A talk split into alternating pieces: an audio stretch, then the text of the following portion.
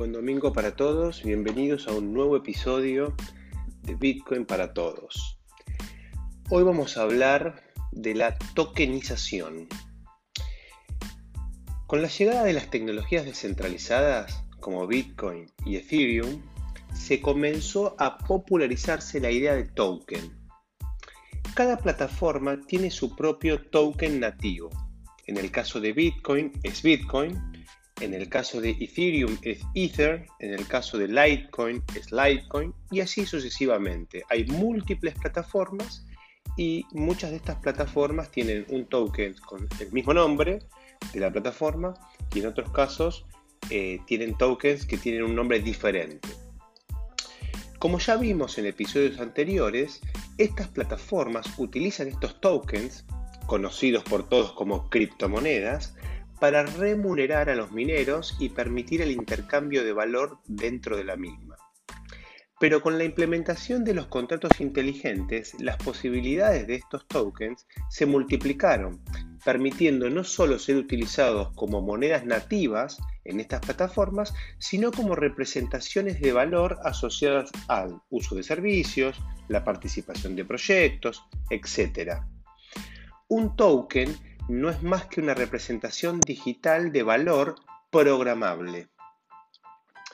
Como dijo Andreas Antonopoulos, uno de los mayores evangelizadores de estas tecnologías, al que recomiendo que escuchen por favor sus videos o lean sus libros, realmente este es un genio, digamos, este, este hombre. Como dijo él, las criptomonedas son dinero programable. De forma más genérica, podríamos decir que las criptomonedas son tokens programables. Pero vamos por partes. ¿Qué es un token? Un token no es más que una representación de valor. Los tokens suelen representar el valor de una cosa. Esa cosa puede ser física o puede ser digital. La mayoría de las criptomonedas, o conocidas como criptomonedas, son representaciones de objetos digitales, pero no en todos los casos. Recuerden, por ejemplo, cuando hablamos de las monedas estables, las que representan el valor del dólar.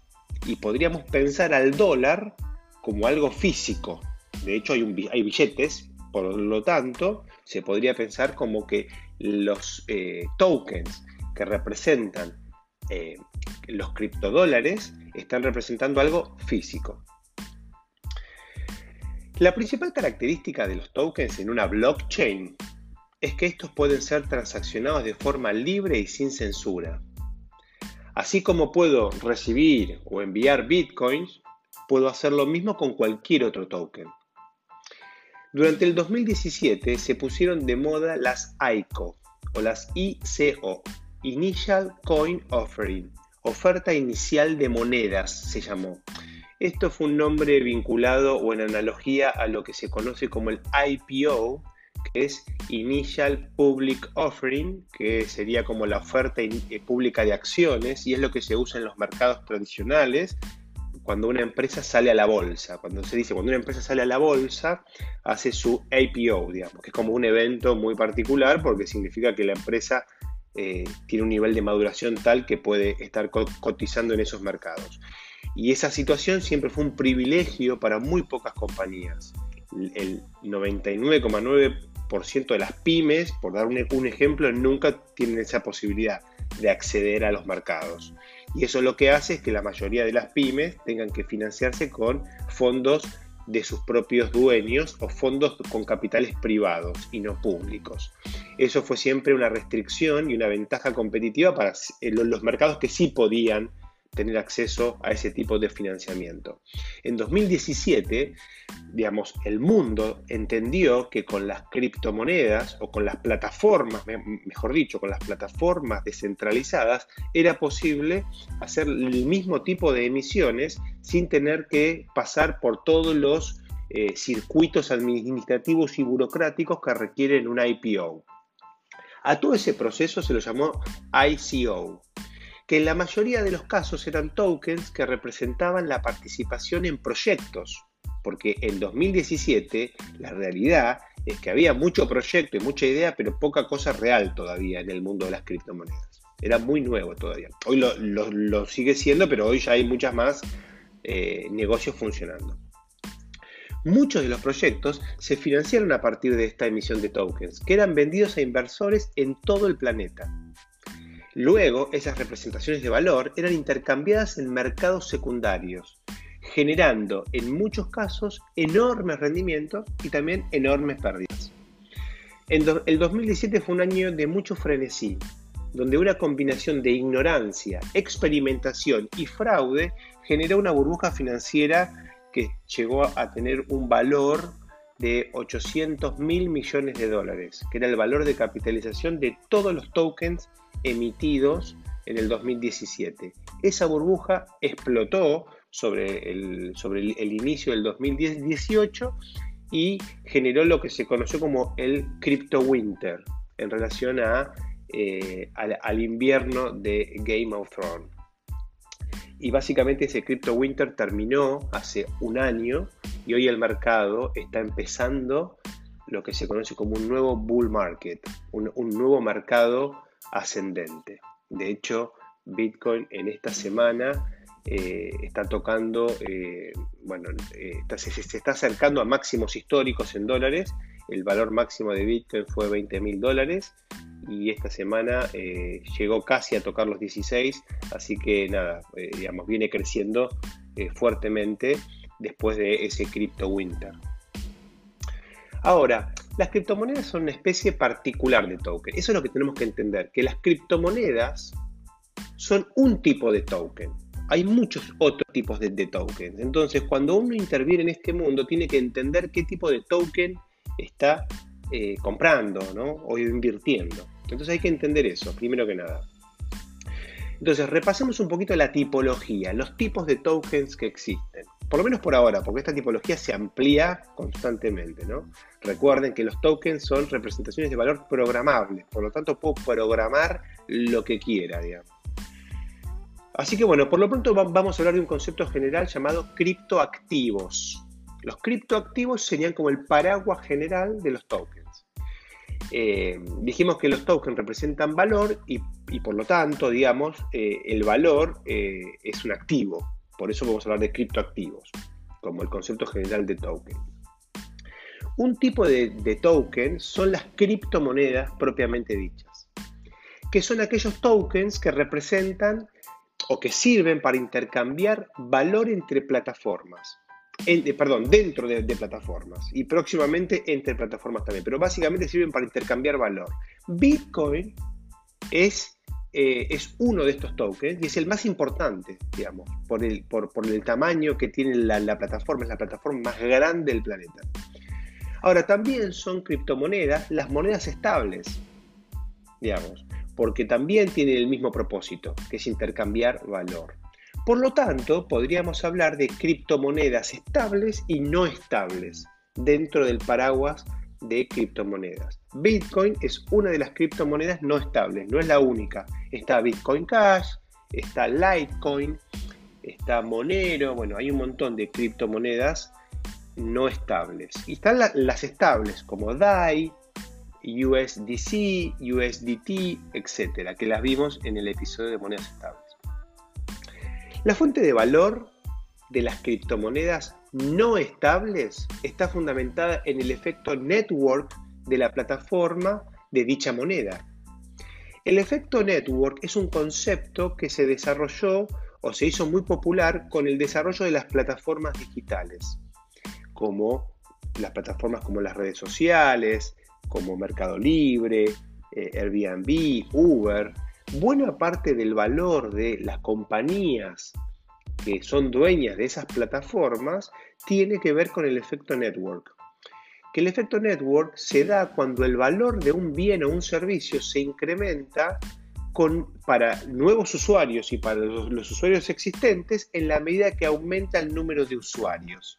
El ejemplo más típico es el, es el, son las plataformas telefónicas, donde tener un teléfono, si soy la única persona que, tiene un teléfono, no tiene ningún sentido porque no, no, tengo a quién llamar. En la medida que hay otra persona con teléfono, ya somos dos y puedo llamarlo a él. En la medida que somos tres, tengo más capacidad de llamar. Entonces, cuando se van sumando personas a una, por ejemplo, red telefónica, esa red telefónica crea más valor para todos los participantes, no solamente para el que se suma, sino para el que está, porque ahora tiene nuevas posibilidades de comunicación. Bueno, esto aplica para todas las plataformas. En Mercado Libre, bueno, en la medida que haya más compradores, se benefician los vendedores y en la medida que haya más vendedores, también se benefician los compradores. Y así en todas las plataformas. En el caso particular de las criptomonedas, vayamos por caso a Bitcoin, en la medida que la plataforma crece, aumenta el uso de Bitcoin, porque más personas usan Bitcoin, por lo tanto, digamos, el valor crece para las personas que, se ingresan a la plataforma y para los que ya están en la plataforma. Ahora, en el caso particular de Bitcoin, al tener una oferta de Bitcoins fija, digamos, que es en 21 millones, eh, y tener una política de emisión eh, que, digamos, que tiende a reducirse con el tiempo, lo que hace es que a mayor demanda, la única forma de ajustar este mercado no es con mayor oferta, porque no hay más oferta, es con un precio más alto. Por lo tanto, la propuesta de valor de Bitcoin es ser una reserva de valor. En la medida en que más personas utilicen esta plataforma, Bitcoin va a subir de valor. Y en la medida que sube de valor, incentiva a nuevos eh, eh, mineros, recuerden, en el, en el episodio de minería, que se ven incentivados a darle más seguridad a la plataforma. Cuanto más segura es la plataforma, obviamente también aumenta la demanda y más gente se sube y entramos en un círculo virtuoso, que es un poco lo que está pasando hoy, ¿no? En el caso de las criptomonedas estables, que es el otro ejemplo, el valor está fijado por el activo subyacente. ¿no? En el caso de DAI es el dólar. O sea que ahí no hay ningún efecto raro, es el valor del dólar. Hay otros tokens, estas son las criptomonedas. Hay otros tokens que son llamados utility tokens o tokens de utilidad. Esta variedad se expandió durante el boom del año 2017 que hablábamos hace un rato. En teoría, estos tokens representan el derecho de uso de ciertos servicios en una plataforma. El mejor ejemplo es Ether, que es utilizado para pagar los costos de transacción dentro de la plataforma Ethereum. Cuando se crea la plataforma Ethereum, a diferencia de la de Bitcoin, que básicamente era para operar, eh, digamos, transfiriendo valor entre personas, en Ethereum se pensó de, entrada en procesar contratos inteligentes. Por lo tanto, para procesar un contrato inteligente se requiere eh, capacidad de procesamiento, mayor capacidad de procesamiento que en una transacción de Bitcoin.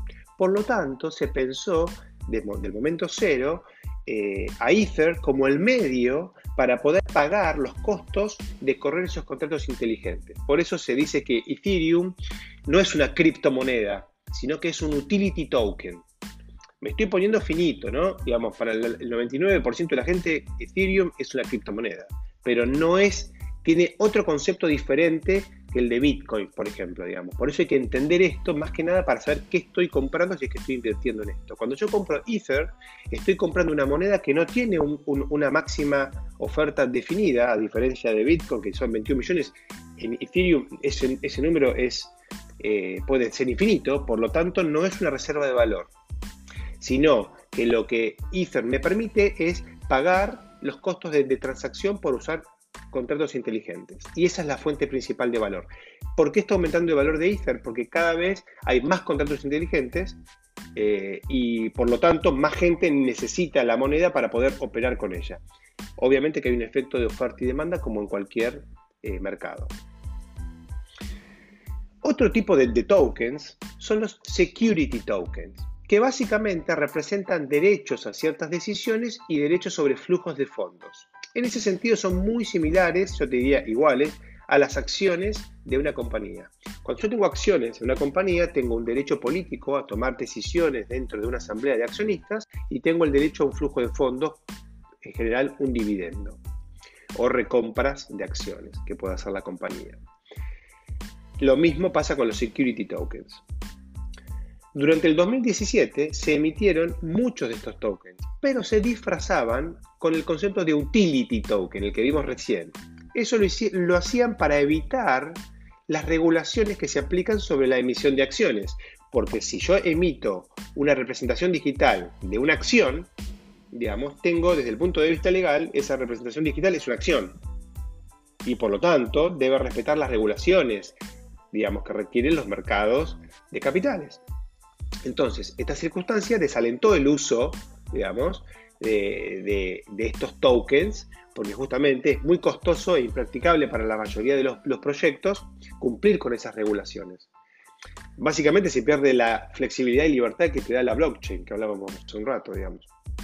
Por lo tanto, digamos, estos utility tokens, eh, perdón, estos security tokens no fueron muy utilizados, pero en el futuro se están viendo como un crecimiento sobre estos tokens. Pero básicamente, si yo adquiero un security token, estoy adquiriendo una acción de una compañía, básicamente.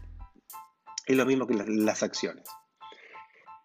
También podemos encontrar tokens que representan valor de activos reales, como ser viviendas o metros cuadrados, ¿no? Obras de arte, artículos coleccionables, activos financieros, derechos sobre películas, sobre temas musicales. La lista es infinita. Similar a las monedas estables, que representan el valor del dólar, podríamos crear tokens que representan el valor de un inmueble. De hecho, ya hay proyectos donde se están tokenizando edificios, permitiendo que pequeños inversores puedan acceder al mercado inmobiliario comprando milímetros cuadrados y cobrando alquileres proporcionales. También se han tokenizado películas, permitiendo el financiamiento o lo que se conoce como crowdfunding, financiarme con las masas, digamos. La ventaja de este tipo de tokenización es que al contar con la seguridad de la blockchain y la capacidad de programación de los contratos inteligentes, se pueden construir derechos muy particulares alcanzando mercados de alta liquidez. Esto es algo nuevo, totalmente nuevo. Vamos a un ejemplo. Supongamos que tokenizamos una vivienda y la fraccionamos en milímetros cuadrados. No solamente damos acceso a pequeños inversores, sino que también permitimos que estos pequeños inversores puedan comprar y vender en mercados secundarios dichos milímetros cuadrados. Y por lo tanto dar mayor liquidez a un mercado que suele ser poco líquido. Imagínense armando una cartera con 2.000 dólares, invirtiendo el 30% en inmuebles en Nueva York, el 30% en inmuebles en París y el resto en mercados emergentes. Hoy eso es imposible. Otro escenario es el siguiente. Supongamos que disponemos nosotros de un inmueble y necesitamos liquidez, pero no, no, no queremos desprendernos del inmueble. Una alternativa es tokenizar ese inmueble digamos, ofrecerlo a terceros y recibir dinero en contraprestación como si fuese un préstamo, un préstamo garantizado. En el mundo del arte, la tokenización de obras de arte, ya sean físicas o digitales, puede ser una forma de mejorar la monetización de pequeños artistas, dando mayor visibilidad a sus obras. Las posibilidades son infinitas, aunque aún estamos en los inicios de esta nueva economía tokenizada, pero es hacia donde vamos. Otra forma de clasificar a estos tokens es a partir del concepto de fungibilidad. Hay básicamente dos tipos de tokens, tokens fungibles y no fungibles. Los tokens fungibles son intercambiables dentro de una misma clase de forma indiferente. Es como el dinero, el dinero es fungible. Que vos me des un billete de mil pesos o otro billete es lo mismo son mil pesos. Bueno, lo mismo pasa con los bitcoins. Lo mismo que un bitcoin que otro bitcoin. Un bitcoin es un bitcoin, no importa, digamos, no, no tiene un valor único, sino que todos los bitcoins valen lo mismo. Em, y lo mismo pasa con la mayoría de los tokens que son, no, que son fungibles, como, los, como eh, Ether, Litecoin eh, y la mayoría de los utility tokens, etc. Son fungibles. Ahora bien, también hay tokens no fungibles que tienen una característica que los distingue y que los hace únicos. Un token sobre una obra de arte no es lo mismo que un token sobre otra obra de arte. El arte es no fungible. Cada pieza de arte tiene un valor único, digamos, y no es intercambiable, aunque sean del mismo creador, digamos.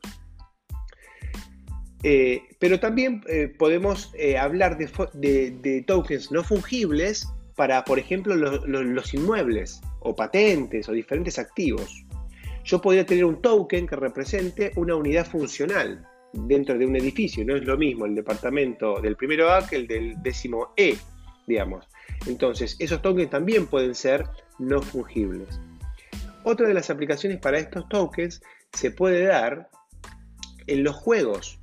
los juegos, eh, digamos, en red, digamos, donde eh, en los juegos yo cuando, cuando soy un jugador puedo ir obteniendo diferentes objetos de valor de ese juego.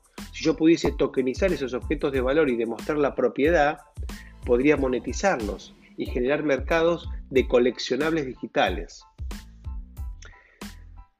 Bien, los tokens, estos tokens, o todos los tokens, chicos, son generados por contratos inteligentes, que de esto hablamos en un capítulo anterior también.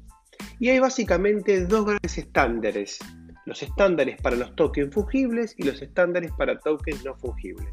El estándar para un token fungible hablando siempre de la plataforma Ethereum, hay otras, digo, pero es la más conocida y la más amplia, es el ERC20 o el ERC20, que es una sigla, dejémoslo ahí, pero que básicamente cuando yo tengo un token emitido con este estándar, eh, básicamente cuenta con, con, funciones de emisión, de transferencia de valor, de balances, etcétera, diferentes funciones estándares.